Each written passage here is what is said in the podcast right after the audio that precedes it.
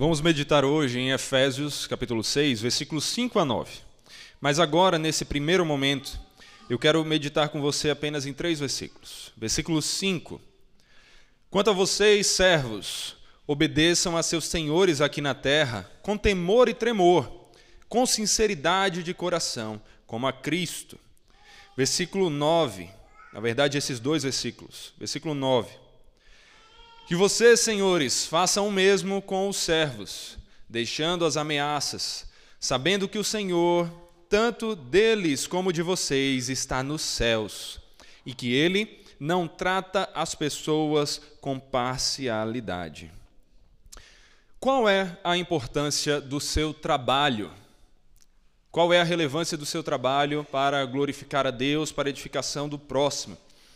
Será que todo cristão deveria se tornar um pastor ou um missionário? Será que é isso que Deus quer? Será que a vocação pastoral ou missionária ela é mais importante do que as outras profissões, do que as outras vocações?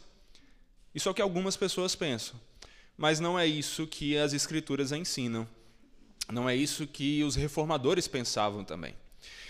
Lutero teve uma ocasião em que foi perguntado por um sapateiro que havia se convertido ao cristianismo, o que ele deveria fazer agora? Agora que eu sou convertido, o que eu devo fazer? E Lutero respondeu: Vá e faça os melhores sapatos que você pode, com empenho, pensando no bem do próximo, pensando em entregar algo bom e de qualidade para quem você atende, e venda por um preço justo. O que Lutero estava falando ali é o que os reformadores os cristãos, de maneira geral, e acima de tudo as Escrituras ensinam sobre como os nossos trabalhos glorificam a Deus. Como importa tudo que nós fazemos. Não importa apenas uma pregação, importa tudo. Ele também falava que quando oramos ao Pai Nosso pedindo pelo pão nosso de cada dia, Deus não faz com que o maná continue caindo, isso já passou, foi uma ocasião específica.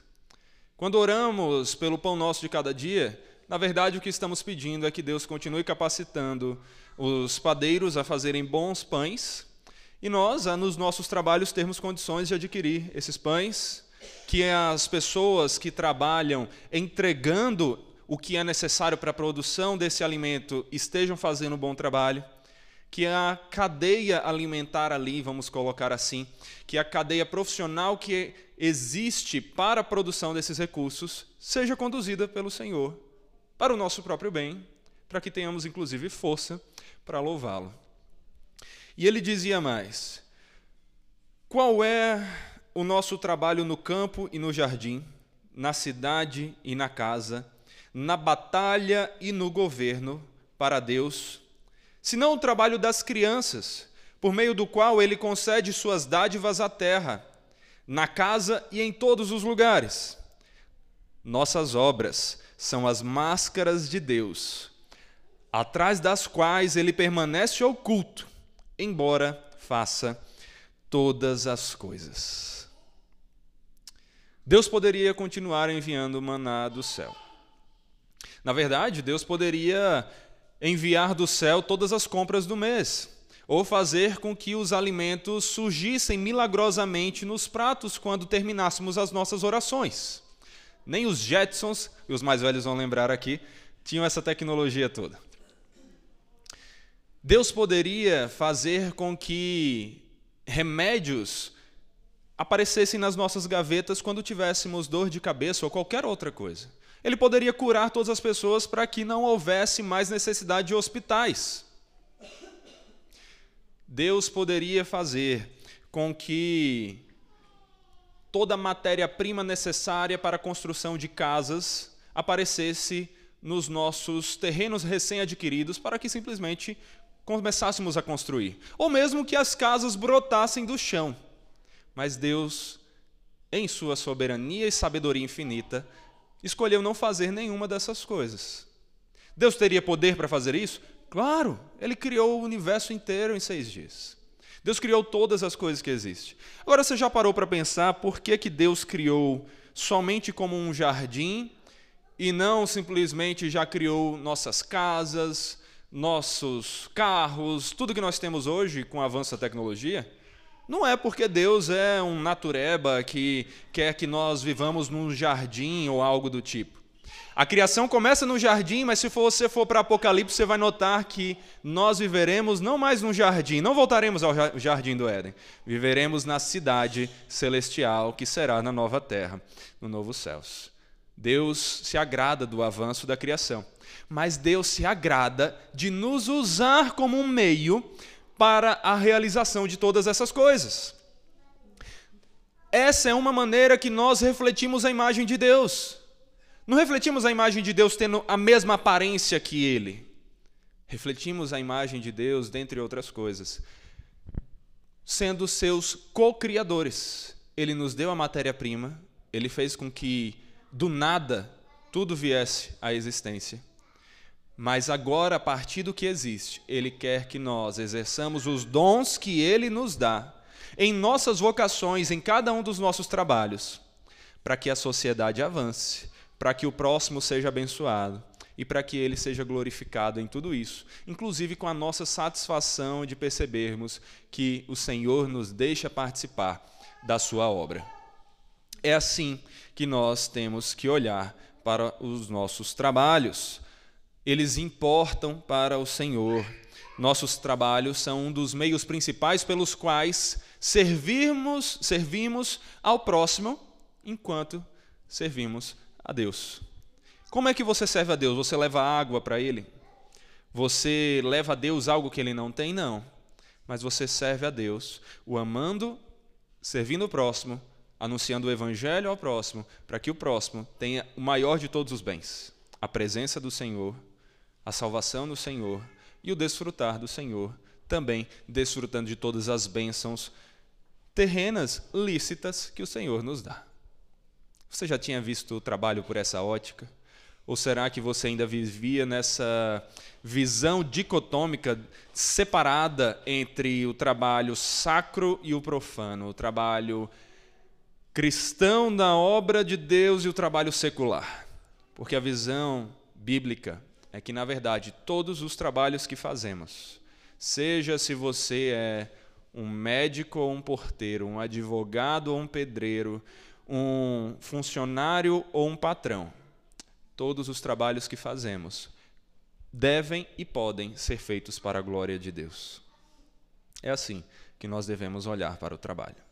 É por meio dele que nós servimos a Deus e servimos ao próximo. É um dos relacionamentos mais importantes que nós temos, porque ele faz parte da grande maioria do nosso tempo. Então, como você tem olhado para o trabalho? E como tem sido o seu relacionamento com outros por meio dele?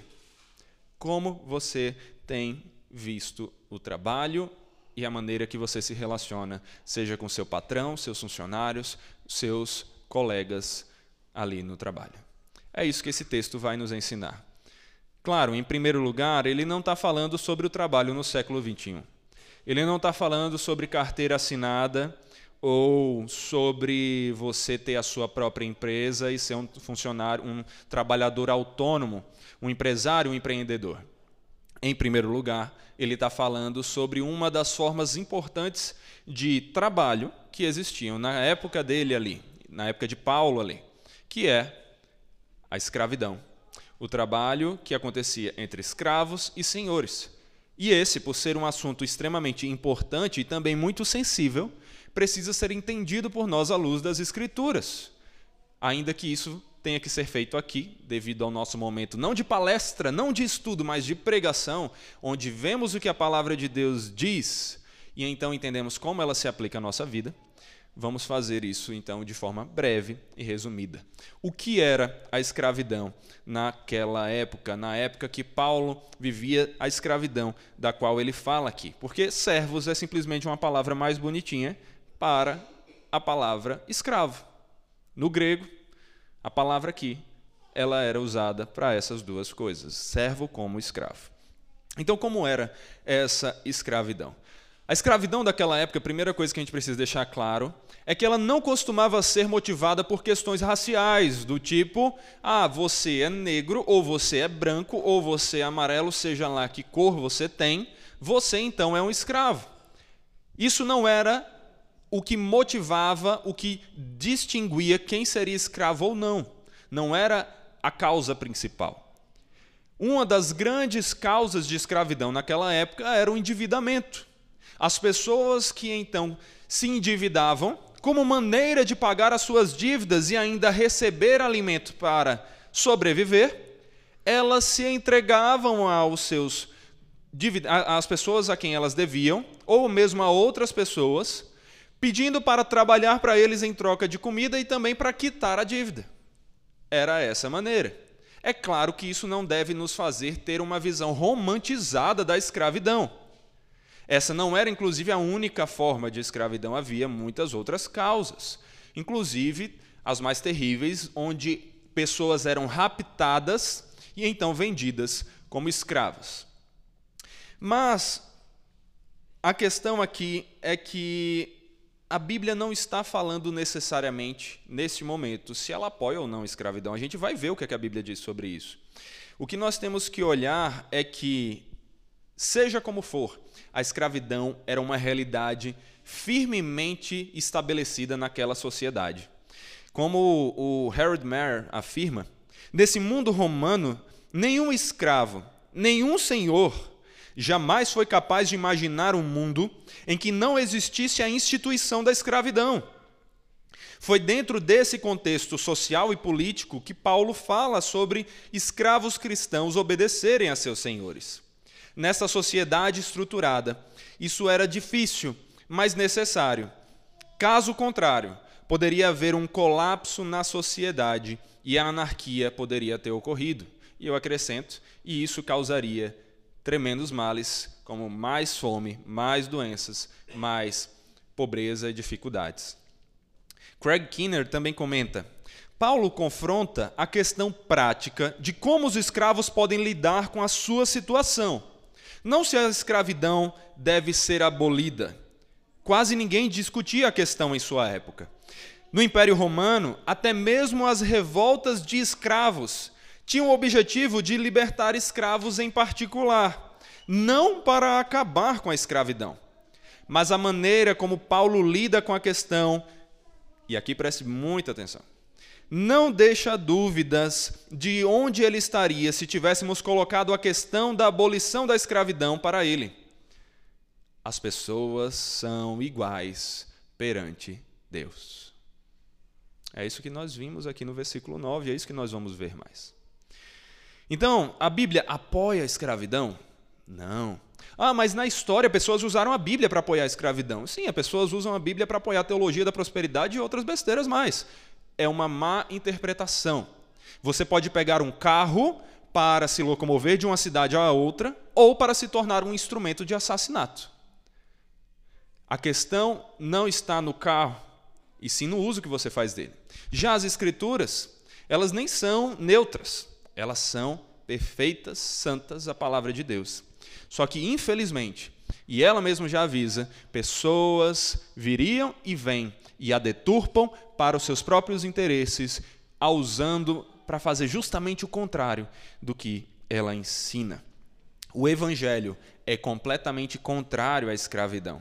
Só que o que Paulo está fazendo aqui não era promover a escravidão, ao ensinar que os escravos deveriam obedecer aos seus senhores. Não, o que ele está fazendo era lidar com aquilo que era ainda mais importante: o coração das pessoas envolvidas, a maneira que elas enxergavam umas às outras, o seu valor e como elas deveriam se tratar à luz do Evangelho. Era isso que Paulo estava tratando aqui. Como William Klein nos diz, Paulo não tolerou a escravidão ao exortar escravos e senhores a viverem como cristãos responsáveis. Sua preocupação era mudar as atitudes dos cristãos uns para com os outros. O evangelho se opõe à escravidão. Onde o evangelho permeia a vida, a instituição da escravidão será minada e abolida.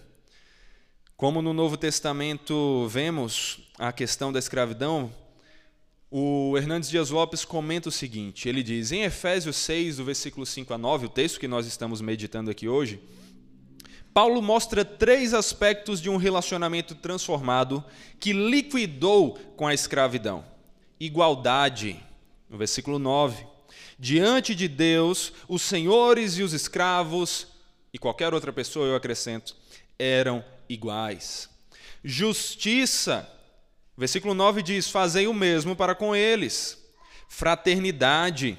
Filemon, versículo 16, uma epístola escrita para falar sobre a vida de um escravo que havia fugido. Está escrito: para que Onésimo, o senhor daquele, é, para que Filemon, o senhor do escravo Onésimo, não tratasse mais Onésimo como escravo, aliás, melhor do que escravo, como irmão amado. Assim, a escravidão foi abolida de dentro para fora. E foi exatamente isso que aconteceu. Ainda que aos nossos olhos, infelizmente, tenha demorado bastante, mas o cristianismo minou a instituição da escravidão por causa dos seus parâmetros de igualdade, do valor da humanidade à luz do que a Escritura diz de que somos imagem e semelhança de Deus. E foi inclusive os cristãos, foram inclusive os cristãos os principais responsáveis pela abolição da escravidão. Então é assim que nós olhamos para a escravidão. A Bíblia não a apoia.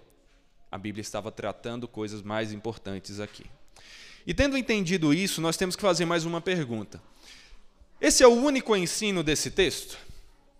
Ele fala somente sobre escravos e senhores, como deve ser o relacionamento deles? Ou seja, na nossa sociedade, que pela graça do Senhor, essa não é uma prática mais comum, ainda existe. Infelizmente, em algumas regiões do mundo ainda existe. Mas não é uma prática mais comum. Será então que ela não tem algo específico para nos dizer sobre o nosso dia a dia? Tem. A Escritura sempre tem. E como nós podemos ver isso? Na questão dos nossos trabalhos.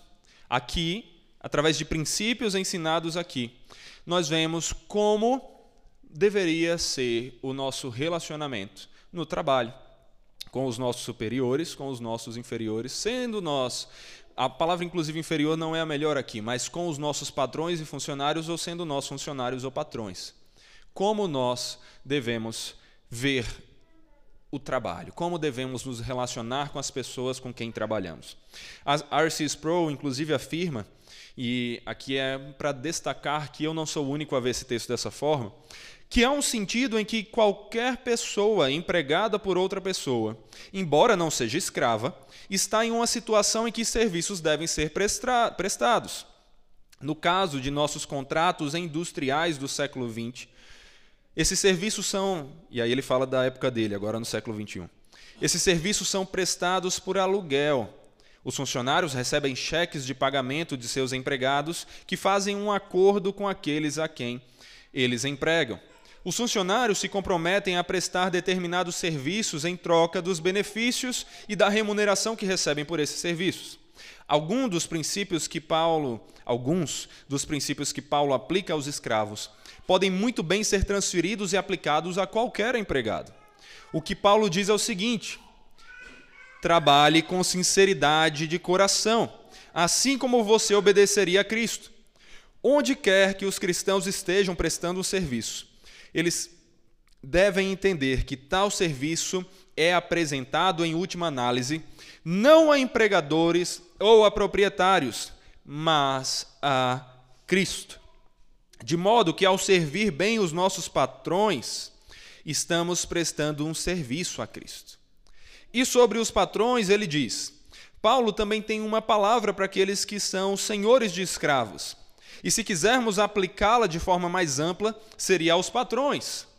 Quer um senhor tenha 50 escravos, quer um patrão tenha 5 mil empregados. Ambos ainda estão sob a autoridade do mesmo mestre, o mestre supremo. O empregador é ordenado a tratar aqueles que estão sob sua autoridade da mesma maneira que espera ser tratado por seu mestre. E essa é a realidade do nosso dia a dia. E é por isso, então, que é nessa perspectiva, principalmente, que nós vamos olhar para esse texto. Não tanto uma visão histórica sobre como nós devemos olhar para a escravidão, isso tem seu valor, nunca devemos esquecer o que a Bíblia diz sobre isso, para que nunca caiamos novamente no mesmo erro que já existiu. Mas isso é mais para uma palestra, para uma aula, o que nós vamos nos focar aqui é como aplicar a palavra de Deus ao nosso dia a dia. E ele está relacionado ao trabalho. E esse texto a partir da conexão que nós vemos também com o versículo 21 do capítulo 5. Semelhante ao que é falado a respeito do relacionamento entre marido e mulher, entre pais e filhos, nos ensina que também deve haver uma mútua submissão no relacionamento entre patrão e funcionário. O que esse texto então nos ensina, e esse é um ponto importante de você guardar, é que o relacionamento entre patrão e funcionário deve ser marcado pela mútua submissão no temor de Cristo para a glória de Deus. Os dois se submetem um ao outro de alguma maneira. E como os funcionários se submetem aos seus patrões? O funcionário se submete ao seu patrão, cumprindo os seus deveres, como se estivesse servindo a Cristo. É isso que nós vemos no texto. Olha aí para os versículos 5 a 8. Versículo 5 diz assim: Quanto a vocês, servos, obedeçam a seus senhores aqui na terra, com temor e tremor, com sinceridade de coração, como a Cristo não servindo apenas quando estão sendo vigiados, somente para agradar pessoas, mas como servos de Cristo, fazendo de coração a vontade de Deus. Sirvam de boa vontade, como se estivessem trabalhando para o Senhor e não para pessoas, sabendo que cada um, se fizer alguma coisa boa, receberá isso outra vez do Senhor, seja servo, seja livre. Sabendo então que o próprio Cristo nos recompensará. É assim que nós devemos olhar para o trabalho. Quem é, se eu perguntasse para você, quem é o seu chefe? Qual seria a sua resposta? Ela tem que ser dupla. Se você tem um chefe, pessoa, ela tem que ser dupla.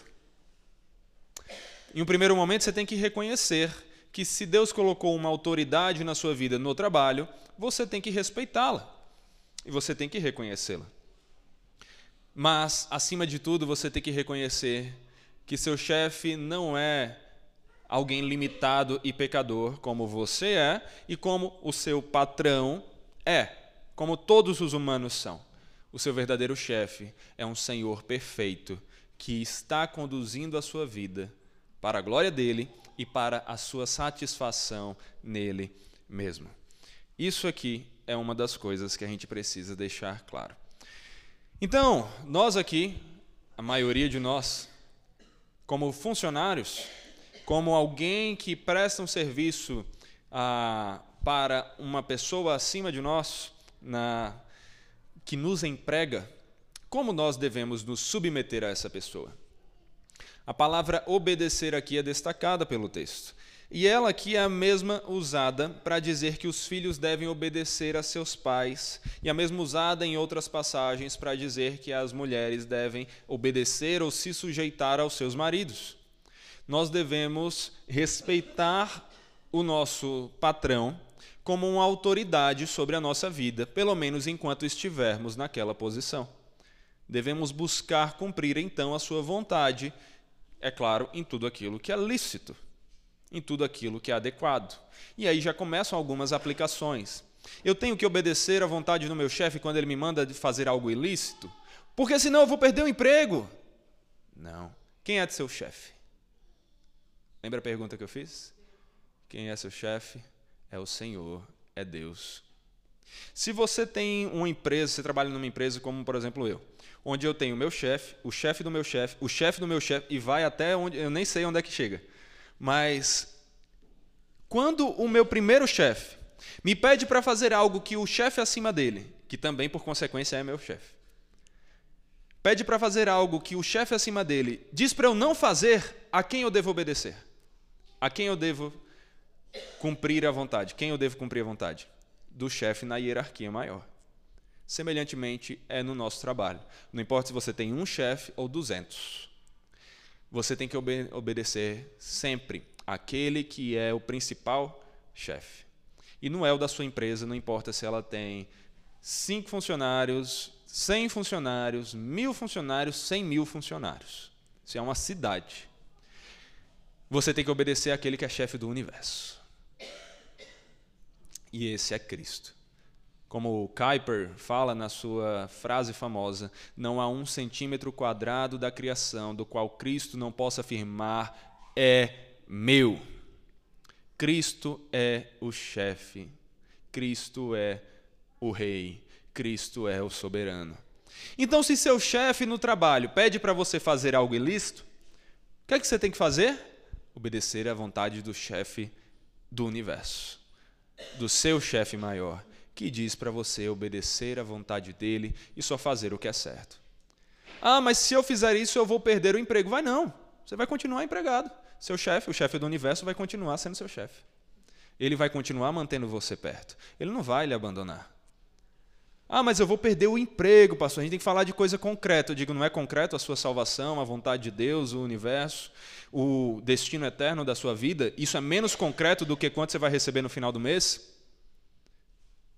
Será que é menos concreto o pensar naquele chefe que é o que me dá não só o salário no final do mês, seja ele mínimo ou milionário, mas a vida? Será que eu não deveria pensar primeiro naquele chefe que paga o maior salário que eu tenho? Mesmo quando, na verdade, o salário que eu mereço é o quê? A morte. Porque a obra que eu fiz foi o pecado. Será que eu não deveria priorizar então a vontade dele antes da do meu chefe?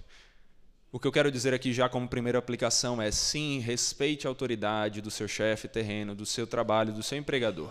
Respeite e faça isso com dedicação, porque você tem que servi-lo como se fosse o próprio Senhor que estivesse ali.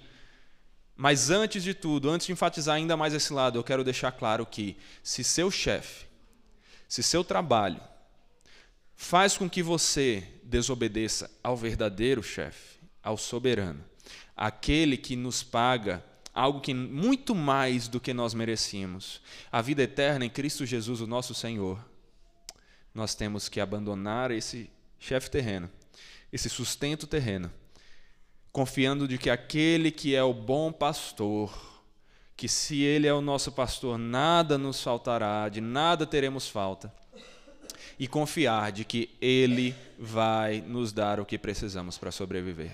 Quantas pessoas, num testemunho de como, em um ato de fé, sem saber inclusive o que iriam fazer, abandonaram seus trabalhos por fidelidade ao Senhor, por saber que se continuassem ali, estariam desobedecendo ao verdadeiro Senhor.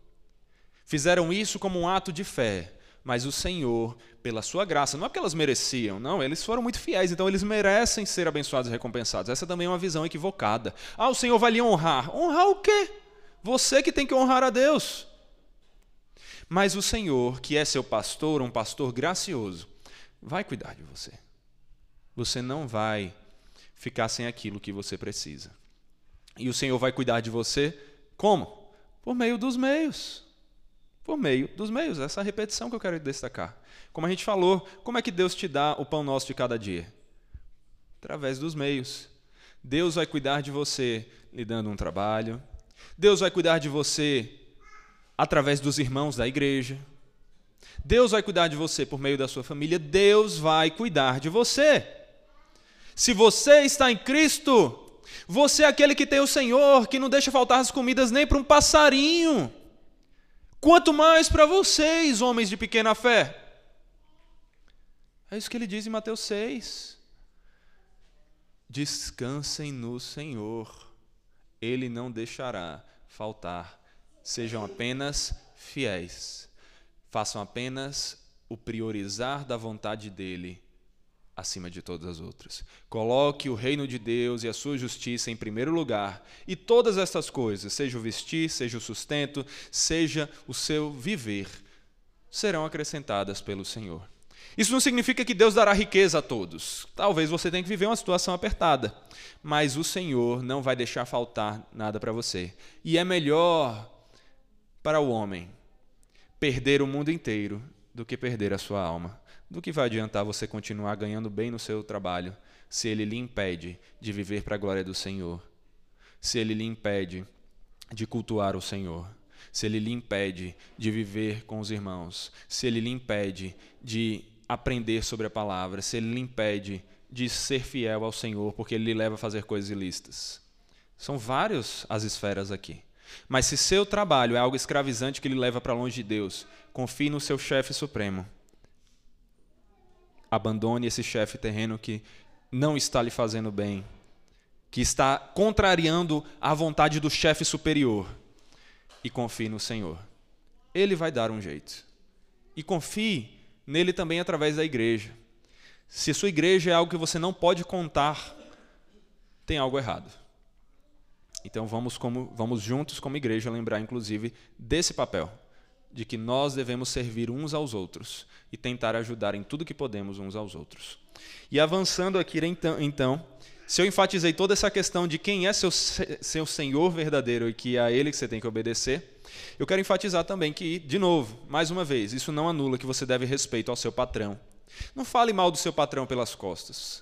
Se você tem alguma crítica para fazer a ele, faça semelhante ao que Mateus 18 diz para fazer com os crentes na igreja.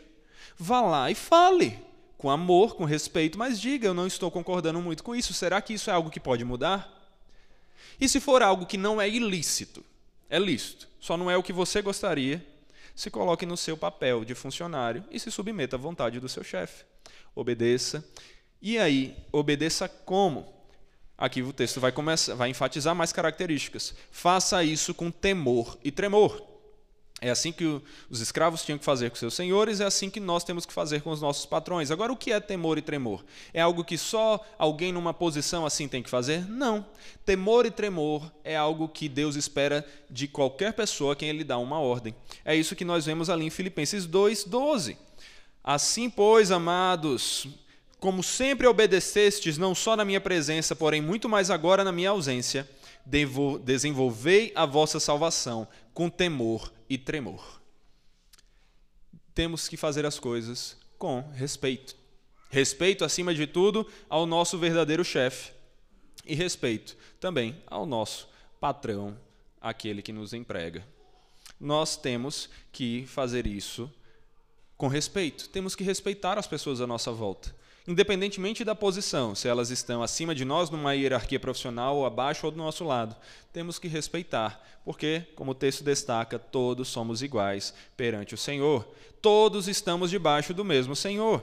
E faça esse seu trabalho então com sinceridade de coração, não de mau jeito. Você tem que fazer isso não ah, de uma forma inadequada, mas como o texto vai dizer, de boa vontade, como se estivessem trabalhando para o Senhor e não para pessoas.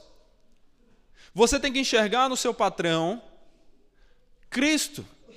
Ideal é que você enxergue nele através, inclusive, das ações dele. Mas mesmo que não, você deve enxergar nele uma posição de autoridade como se você estivesse entregando aquele trabalho não para o seu patrão, e sim para Cristo. É assim que você tem que enxergar o seu trabalho. Um serviço a Deus, um serviço ao Senhor.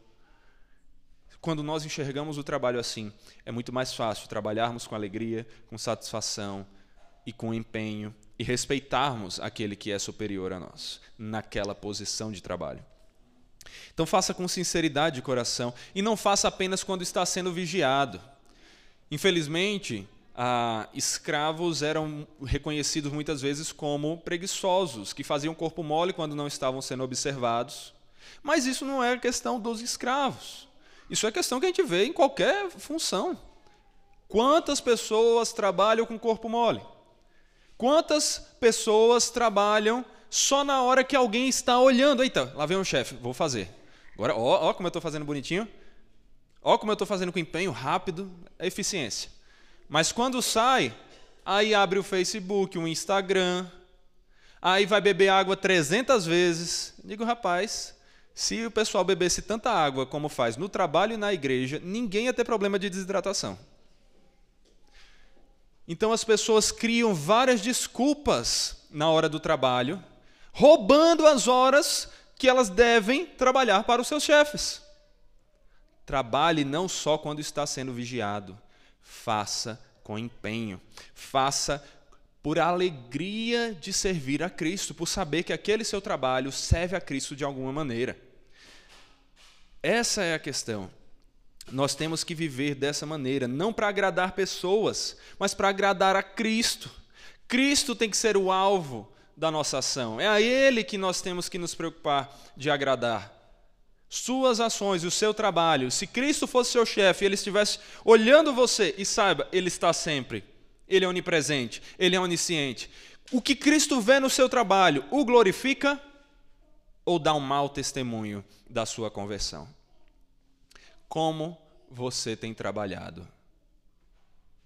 Se você fosse seu próprio chefe, você se demitiria? Você demitiria você mesmo? Isso é uma pergunta também interessante. Se coloque no lugar da outra pessoa. Como você tem trabalhado? Então, essa é uma questão que eu quero enfatizar aqui. Nós temos que fazer isso como para o Senhor, com empenho, com dedicação. E nós fazemos isso também sabendo que cada um, se fizer uma coisa boa, receberá isso outra vez do Senhor, seja escravo, seja livre. É assim que nós temos que fazer fazer com dedicação como para o Senhor, sabendo que receberemos dele a recompensa da herança, sabendo que receberemos dele aquilo que nós precisamos. E eu quero destacar mais uma coisa sobre a maneira que nós vemos o nosso trabalho. Sobre como nós enxergamos valor nele, inclusive de como ele glorifica a Deus. Por exemplo, você pega uma profissão simples, ser pedreiro e você tem uma história que é uma ilustração famosa de três homens que vêm carregando tijolo num carrinho de mão. E o primeiro então é perguntado: O que você está fazendo? E ele responde: Eu estou carregando tijolos. E vem o segundo então. E ele é perguntado: O que é que você está fazendo? Ah, eu estou tentando ganhar meu salário. E por fim vem o último. E perguntam: o que você está fazendo? E ele diz: Eu estou construindo a catedral para o meu Senhor. Você tem que enxergar o seu trabalho não como simplesmente esse fim da sua ação, mas como ele contribui para o todo. Seja você médico, pedreiro, seja lá o que for. Médicos são usados pelo Senhor para nos ajudar a ter boa saúde. É uma maneira que Deus nos ajuda a ter saúde. Ele não simplesmente nos cura hoje em dia, até pode fazer isso, até faz com algumas pessoas, mas ele costuma usar os meios. Mas não é só o médico que serve nesse sentido. Os construtores, onde nós estamos cultuando? E se nós estivéssemos sem um prédio para cultuar, no meio do num clima que seja o sol quente ou seja o vento frio, e quem fez essas cadeiras onde vocês estão sentados? E quem fez esse microfone que eu estou usando para que vocês ouçam melhor? E quem fez aquela câmera daquele celular para que a gente grave e fez a internet, fez os computadores para que outras pessoas consigam ouvir essa pregação? Eu estou querendo destacar como uma coisa está conectada à outra. Como até a ação mais simples de quem limpa esse chão aqui contribui para que nós possamos fazer algo grande como cultuar ao Senhor.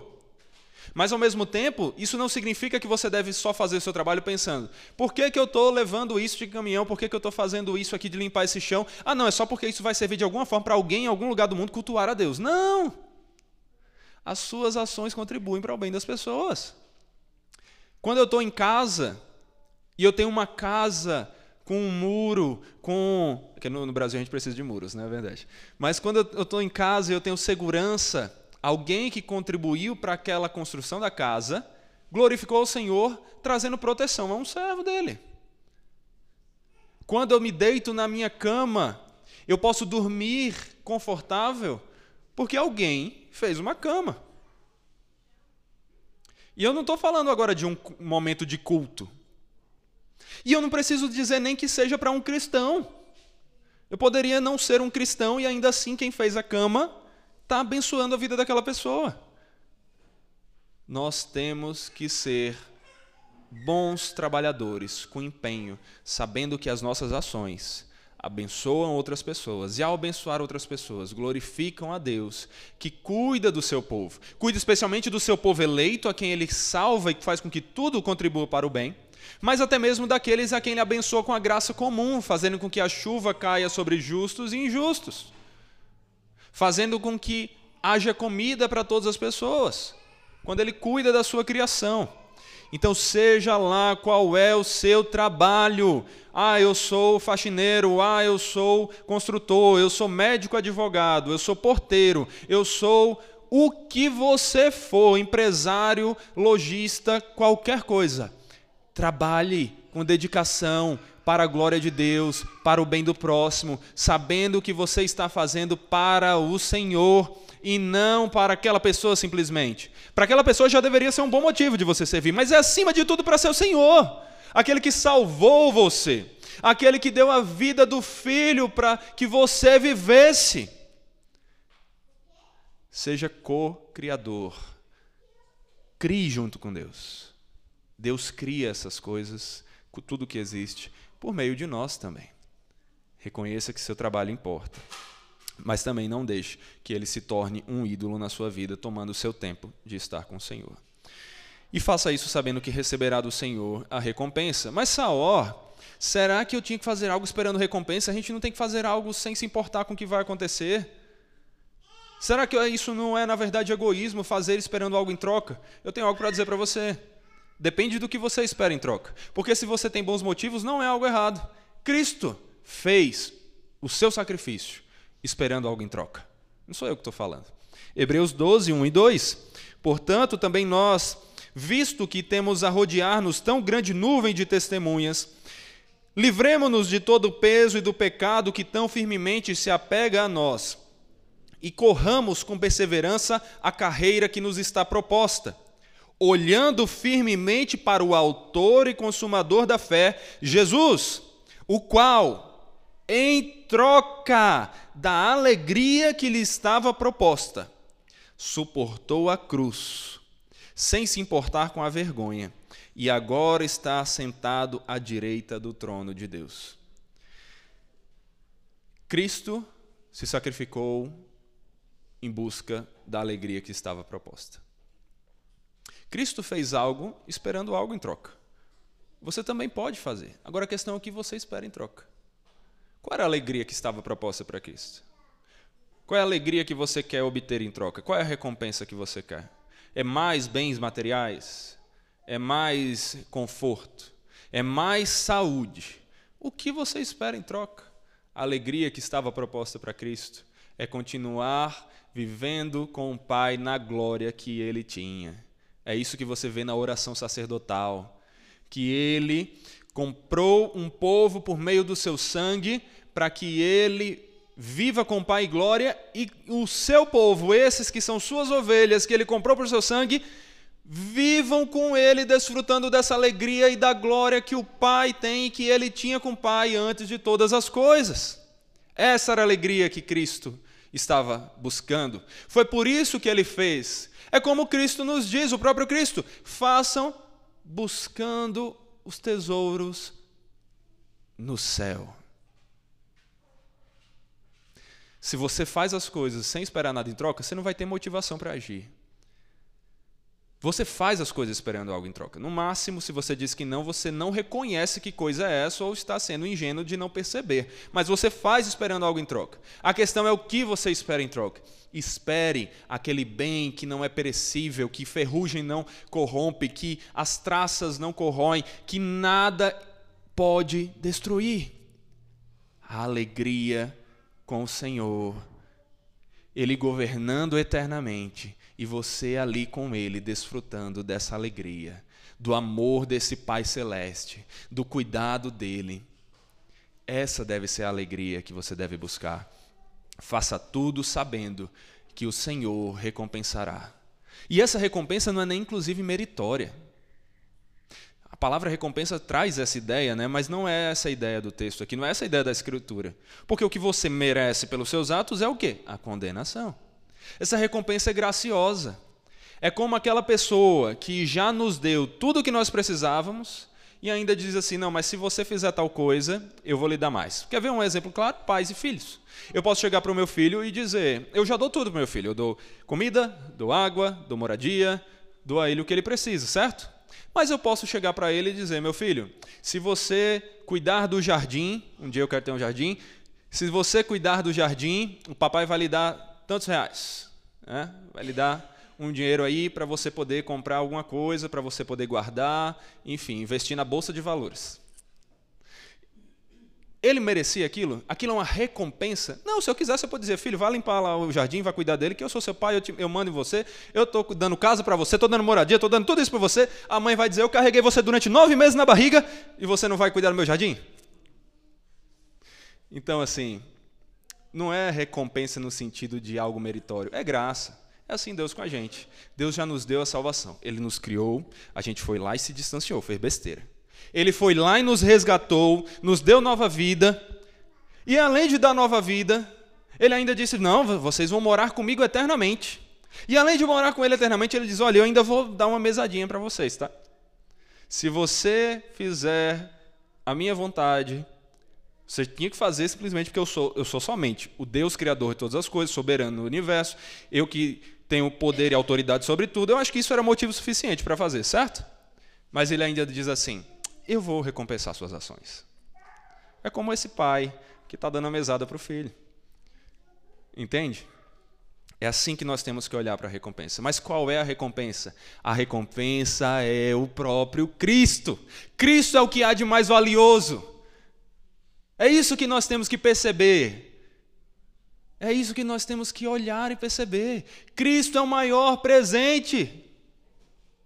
Ele é mais valioso do que todos os tesouros do mundo. É como John Piper falou: é melhor você ir para o um inferno com Cristo do que você ir para um céu sem Cristo. É claro que não é possível ir para o inferno com Cristo. Mas o foco é o que é que dá valor ao céu? O que é que faz o céu ser céu? O que é que faz a eternidade ser bela? É Cristo, é a beleza dele. Isso que importa. É assim que nós temos que observar. Então trabalhe esperando do Senhor a recompensa, a recompensa que é Cristo. Isso vale para todos, porque até mesmo o patrão, de alguma maneira, ele é um funcionário. Mas agora vamos falar especificamente do trabalho do patrão em cuidar dos seus funcionários. E mesmo que você não seja um patrão, talvez no sentido estrito da palavra, ah, eu não, não tenho ninguém abaixo de mim, quando você presta um serviço e você precisa de alguém ali lhe prestando um serviço em troca para que o seu aconteça, de certa forma você é patrão daquela pessoa. Toda vez que alguém presta um serviço para você, em algum sentido você é patrão daquela pessoa. Como você trata seus funcionários? E nós vemos que a submissão que é devida não é só do funcionário ao patrão, mas é também do patrão ao funcionário. Como o patrão se submete ao funcionário? O patrão se submete ao seu funcionário, o tratando como trataria Cristo. Você que é patrão, tem tratado o seu funcionário como se fosse Cristo trabalhando para você? Você que é patrão, trata seus funcionários como Cristo trata seus servos? Essa é uma pergunta importante. Versículo 9: E vocês, senhores, façam o mesmo com os servos, deixando as ameaças, sabendo que o Senhor, tanto deles como de vocês, está nos céus, e que ele não trata as pessoas com parcialidade. Sim, em um primeiro momento, o texto está falando aqui para patrões que são cristãos. Mas isso não é exclusivo para patrões cristãos. Em algum nível, todos os patrões cristãos, os funcionários cristãos, todos têm que obedecer à palavra de Deus. Isso aqui não é para você, como patrão, tratar apenas funcionários cristãos, mas é qualquer funcionário, independente se ele é cristão ou não. Inclusive, nós vemos ali em 1 Pedro, capítulo 2, versículo 18 a 21, ele dizendo: "Servos, sejam obedientes ao Senhor de vocês com todo temor, e não somente se ele for bom e cordial, mas também se for mal." Olha só porque isto é agradável a Deus, que alguém suporte tristezas. Interessante. Teologia da Prosperidade pulou esse versículo. É agradável a Deus que você suporte tristezas, sofrendo injustamente, por motivo de consciência para com Deus, ou seja, você sofrendo, mesmo que seja justo ou não, mas sofrendo em fidelidade a Deus, Pois que glória há se pecando e sendo castigados por isso, vocês suportam com paciência? Se, entretanto, quando praticam o bem, vocês são igualmente afligidos e o suportam com paciência, isto é agradável a Deus, porque para isto mesmo vocês foram chamados, pois também Cristo sofreu no lugar de vocês, deixando o exemplo para que vocês sigam os seus passos. A injustiça que Cristo sofreu foi a maior de todas. Cristo não sofreu o que ele merecia, ele sofreu o que nós merecíamos. Mas ele sofreu em nosso lugar. Por que a gente não consegue suportar um mínimo desconforto sem reclamar e blasfemar contra o Senhor? Murmurar contra o Senhor. Isso é uma coisa que, que mexe com todas as nossas consciências aqui. Se você parar para pensar um pouco, com certeza vai, vai servir para a sua também. Toda hora a gente cai em algum tipo de murmuração, mas toda murmuração é uma reclamação de como Deus tem governado o mundo, como Deus tem governado todas as coisas. Todas as vezes que nós murmuramos, nós estamos dizendo: Ô Senhor, errou, hein? Não é assim não. Eu não mereço isso. Isso é difícil, né? O que é que nós precisamos? Nos encher mais do próprio Senhor, nos lembrar constantemente dessas verdades, para que elas, diante dos nossos olhos, nos deem mais força para obedecer. Toda vez que eu lembro disso, eu paro para pensar: nossa, ontem eu reclamei de tal coisa. Ontem eu fui ingrato. Ontem eu questionei o governo do Senhor sobre todas as coisas. Então, seja se é cristão ou não, chefe ou funcionário, temos que tratar como igualdade. A igualdade das pessoas não está em serem cristãs, isso é melhor ainda, mas está em serem criados à imagem de Deus. E mesmo o ímpio, mesmo o incrédulo, é alguém criado à imagem de Deus. É uma imagem que está quebrada pelo pecado. Enquanto a nossa, apesar de quebrada, foi restaurada. Então está ali montada novamente. Pense num espelho que voltou a, a, seu, a sua estrutura, a sua forma, mas ainda está com rachaduras. A do ímpio está totalmente fragmentada. Mas nós todos ainda somos imagem de Deus. E quanto menos pecado praticarmos, mais estamos refletindo essa imagem. Quanto mais andarmos em santidade, mais estamos refletindo o Deus que é santo. E aí, a gente vê aqui então que os chefes, os patrões, deveriam cuidar dos seus funcionários como se eles fossem iguais. Façam tudo, façam o mesmo com os servos. O que é esse mesmo aqui do versículo 9? O que é que é para fazer da mesma forma? Provavelmente se refere aqui ao que é dito no versículo 8 do nosso texto, de que qualquer pessoa, seja escrava, seja livre, como era o caso dos senhores que eram livres, devem fazer coisas boas para o próximo, na busca por agradar a Deus e receber dele o maior de todos os presentes, a satisfação do pai que se orgulha, que se alegra com o filho. É isso então que os senhores têm que fazer. Assim como os servos têm que agir com eles, buscando fazer coisas boas e servir como se servissem a Cristo, os patrões também devem cuidar dos seus funcionários como quem está cuidando de Cristo e como Cristo cuida dos seus servos, das pessoas que vivem para Ele. É assim que você, patrão, tem buscado trabalhar, as, cuidar das pessoas que trabalham para você? Lembre-se, cuide, cuide das pessoas dessa maneira. E nós não podemos fazer diferença no tratamento das pessoas. O versículo vai dizer, versículo 9, que Deus não trata as pessoas com parcialidade. Deus não traz diferentes valores para a pessoa, dependendo de qual é a cor dela, se ela é branca, se ela é negra, se ela é amarela. Não trata pessoas diferentes se ela é rica, se ela é pobre, se ela é classe média. Não trata as pessoas diferentes se ela é alguém com PhD ou se é formada apenas no ensino médio. Deus trata todas as pessoas da mesma maneira em relação ao seu valor de serem imagem dele nós também temos que tratar todas as pessoas dessa mesma maneira em relação ao que no, como agimos com elas. Não vendo as aparências externas, não vendo uma graduação, uma conta bancária ou uma aparência no espelho para sabermos como vamos servir. A gente serve gente bonita e gente feia. A gente serve gente de todas as formas. Mas a gente serve como Deus serve os seus filhos, os seus servos. Deus cuida de nós, independente se sejamos ricos, pobres, brancos, pretos, qualquer coisa, Ele cuida de nós. Como nós vamos deixar de valorizar e cuidar das pessoas? Isso é importante demais, porque isso mostra o valor das pessoas, isso expande ainda mais do que o trabalho. O trabalho está envolvido, foco, mas não é só isso, é o valor que damos às pessoas. A Bíblia é enfática e falar sobre não darmos valores diferentes às pessoas, sejam se elas trabalham para a gente, se elas são os nossos patrões, se elas estão ao nosso lado, se nós devemos algo a elas ou se elas devem a gente. Temos que tratar com respeito, com amor, com igualdade, como Cristo trata os seus filhos.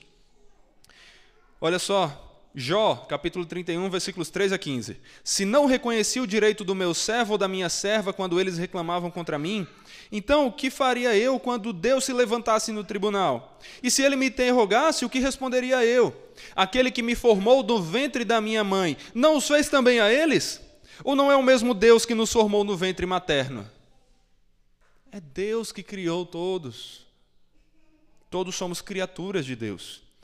Deuteronômio, versículo 17 do capítulo 10. Pois o Senhor, o Deus de vocês, é o Deus dos deuses e o Senhor dos senhores, o Deus grande, poderoso e temível, que não trata as pessoas com parcialidade, nem aceita suborno para tratar alguém com mais amor ou mais carinho. Não!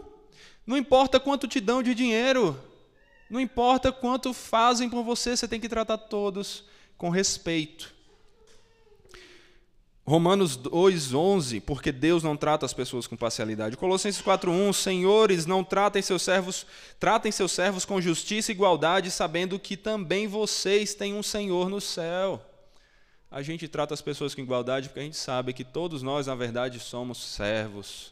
Todos nós somos pequenos diante do Deus grande, só ele pode agir diferente, mesmo assim ele ainda age com graça. Ainda temos várias outras passagens que poderíamos citar. Colossenses 3:11, aqui não pode haver mais grego e judeu, circuncisão e circuncisão, bárbaro, cita, escravo ou livre, mas Cristo que está tudo, que está em todos e é tudo em todos. É assim que temos que olhar para as pessoas. Ainda mais para os nossos irmãos em Cristo. Cuidado Tiago fala: "Meus irmãos, vocês não podem, vocês não podem ter fé em nosso Senhor Jesus Cristo, o Senhor da glória, e ao mesmo tempo tratar pessoas com parcialidade". E aí ele continua, eu chamo você a ler depois o capítulo 2 de Tiago, e ele vai falar sobre: "Ah, se entra alguém na sinagoga, que era a igreja da época, e essa pessoa tem dinheiro, você vai tratar ele com a posição de honra?" Ah, porque é o político, a gente coloca na frente na igreja. Ah, porque é rico, aí a gente trata com mais atenção. Não! Trate todas as pessoas, porque elas são imagem de Deus. Esse é o foco. E os patrões têm que cuidar dessa maneira. Agora, isso é claro, meus irmãos, não significa que os patrões não têm autoridade, nem devem, como aqueles que estão liderando, exigir dos, fi dos filhos, não, dos funcionários, certas coisas. Não podem exigir que os funcionários trabalhem com dedicação. Lógico que podem, como Sproul comenta.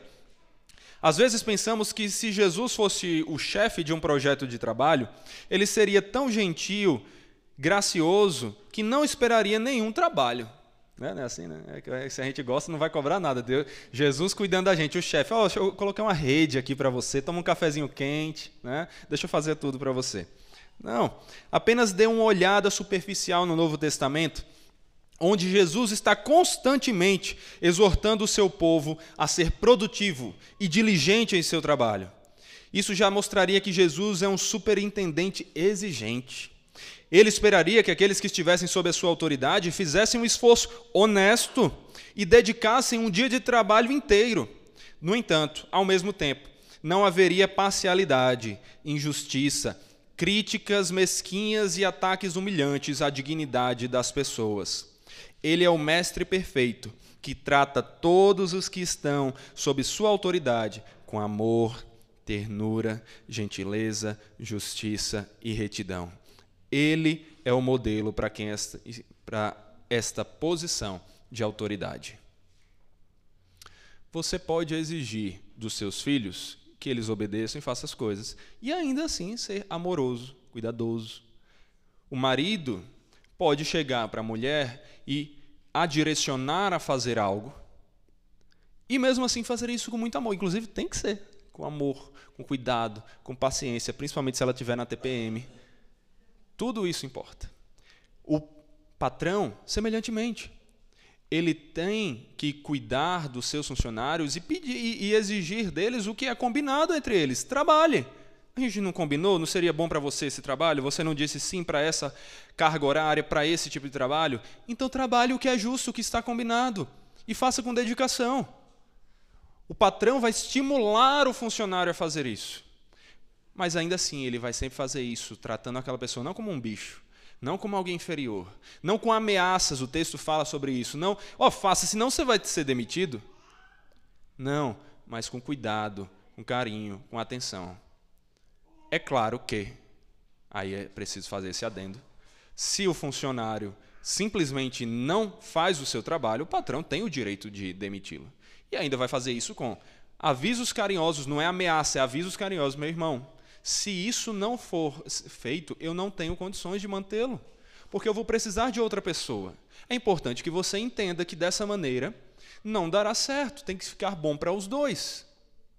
Então eu vou lhe dar aqui a chance, trabalhe, eu quero que dê certo.